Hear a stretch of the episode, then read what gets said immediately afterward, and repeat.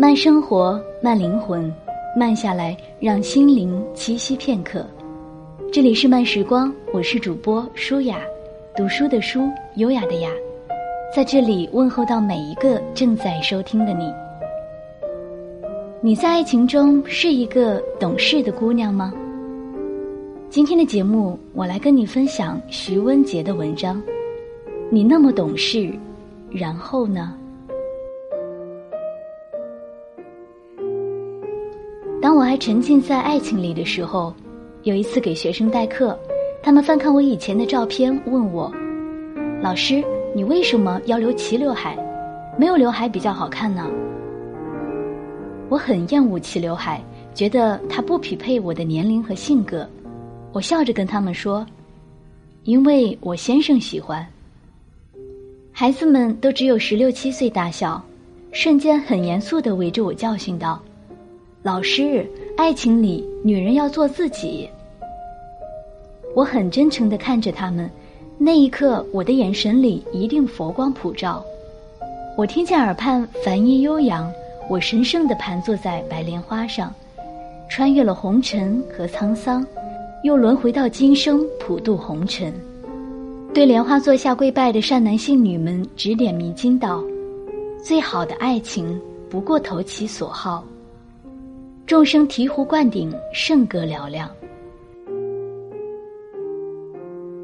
我的播放器里常常无故播放一部电影，画面上女主角声嘶力竭的哭喊道：“你说你喜欢穿裙子和高跟鞋的女人，我为你照做了。你不知道我以前从来不穿裙子，高跟鞋会磨破我的脚，都是为了你，为了你。”男主角掐灭烟头。像是要郑重对待一段对话一样，但他却只是把头扭转向窗外，楼下的花圃里有新修剪的青草香，几个抱着孩子的妇女围拢着几株玫瑰，啧啧称赞说：“今年新换的花匠手艺不错，修剪的花朵真好看呢。”男人冷静地看着他说：“我问你，你盛装华服的出门去，是不是遇到过搭讪的男人和羡慕的女人？”他们夸奖你好看的时候，你是不是非常愉悦满足？你总说做这些为了我，好像你不情愿，所以不快乐。就算你不喜欢打扮的过程，你一样享受了结果，不是吗？我不知道这是哪年的片子，电脑里只有这一个片段，没有开端，不知道结局。我看着演员的脸，似曾相识。生活像是导演。用烂俗的拍摄手法让你看尽别人的故事，你一直努力做个例外，然后发现逃不出相同的结局。我认识一个姑娘，她性格安静的和很多姑娘一样。她告诉我要结婚的时候，先生说要送她一样礼物，她耐不住好奇，偷偷点开先生的购物车查看，里面躺着一条有点廉价的裙子和一部有点昂贵的相机。然后他收到了裙子，他说他从来没有问起过作为 B 选项的另一份礼物，欢天喜地的穿上裙子跟先生进行了结婚登记，然后把裙子叠放进最底层的衣柜里。我说看到礼物的刹那，你难道没有半分失望吗？你已经是他的妻子，他竟然还舍不得。他说。那时候，我觉得礼物代表的都是一样的情谊。对于那时候的我们，相机太奢侈，一蔬一饭才更像是生活。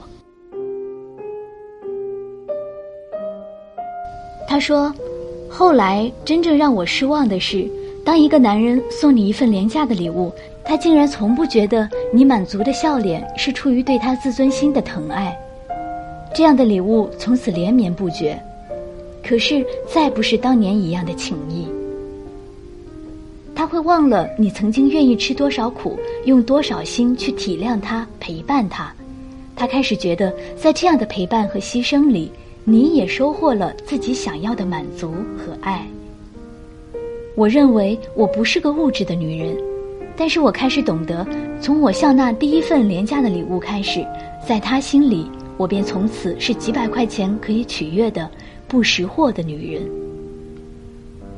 我们是在旅途中认识的，他离了婚，拿着新买的相机在拍风景。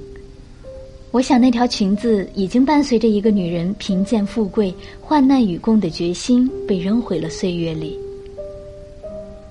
网上流传过一组照片，内容大致是新郎看到新娘穿婚纱的瞬间。照片上的新郎激动得泪流满面，照片我看一次哭一次。那之后，我常常去苏州的婚纱街，我以为那里应该是全中国聚集最多惊喜和感动的地方。我去了大概六七次，从来没有见过那样惊喜的准新郎，一次都没有。我看到的画面大多是，准新郎疲惫地瘫坐在婚纱店的凳子上。看新娘兴致勃勃地在展示台上唱独角戏，帘子一次次拉开，新娘不断地问：“亲爱的，这套鱼尾会不会显得我太胖了一点儿？那这套一字肩呢？是不是刚好衬我的锁骨？拖尾好美丽，可是我们的婚宴红毯不够长，要不然还是选那件齐地的，虽然不是很美，可是算下来价钱最划算呢。”几乎每一个准新郎都不解地看着打了鸡血似的老婆们，他们似乎真的不懂这几套婚纱有什么区别。他们心里或许还在想，这辈子只穿一次的衣服，为什么偏偏要买？劳师动众，当真不值得。因此吵架的情侣不少。女的大哭说：“你给点意见会死啊！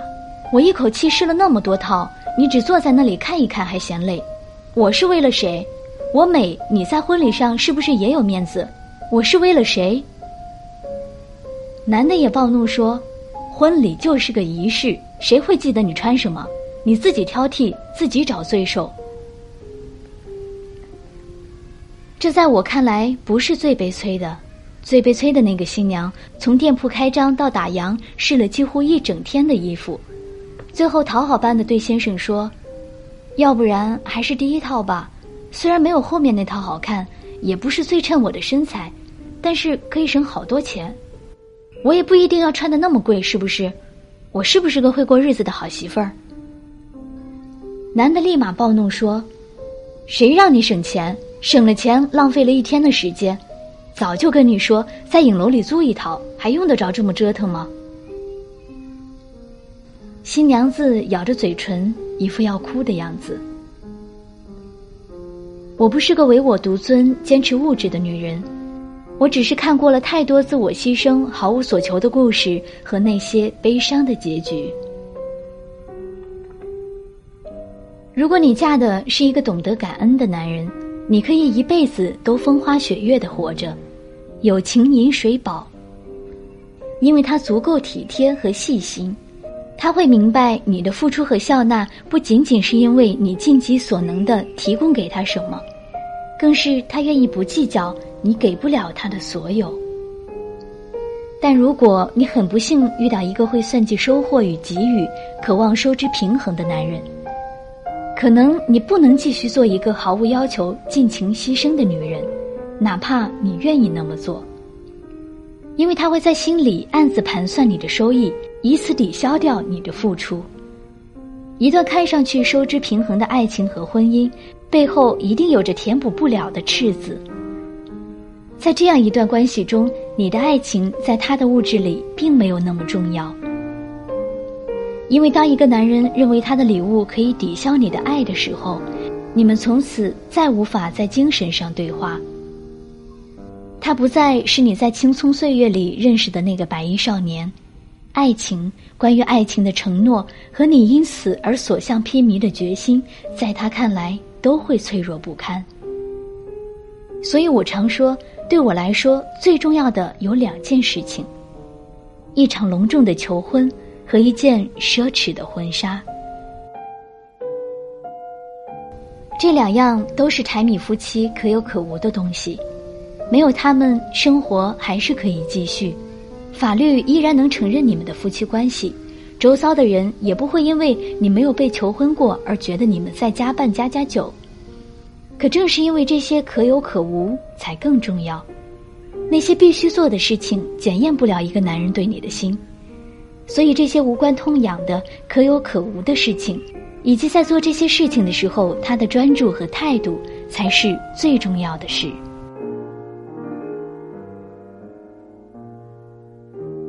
所以我一定要一件最好的婚纱，就算我的先生，我未来的你，在我试婚纱的时候，跟那些准新郎一样呆若木鸡，一样不明所以。至少你能在婚礼上看着从红毯上款款走来的我，热血沸腾、泪流满面的对我说：“亲爱的，那么多衣服，你还是选了最贵的那一件。我所做的，只为互换你一份舍得。因为你面前的我，内心陪伴你携手未来的决心和勇气，你若无动于衷，它空无一物；你若洞察于心，它……”价值千金。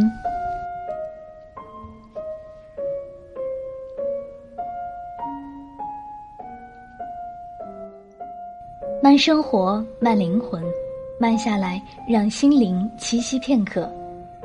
这里是由慢时光与原声带网络电台有声制作团队联合出品制作的慢时光有声电台。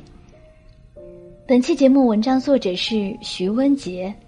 想要阅读更多优秀高文章，可以关注我们的慢时光微信公众号，拼音输入“慢时光”加数字三，或者直接搜索“慢时光”即可。漫友根据地可以添加 QQ 群号二四九六六五七零零。这里是慢时光，我是主播舒雅，我们下期节目再见吧。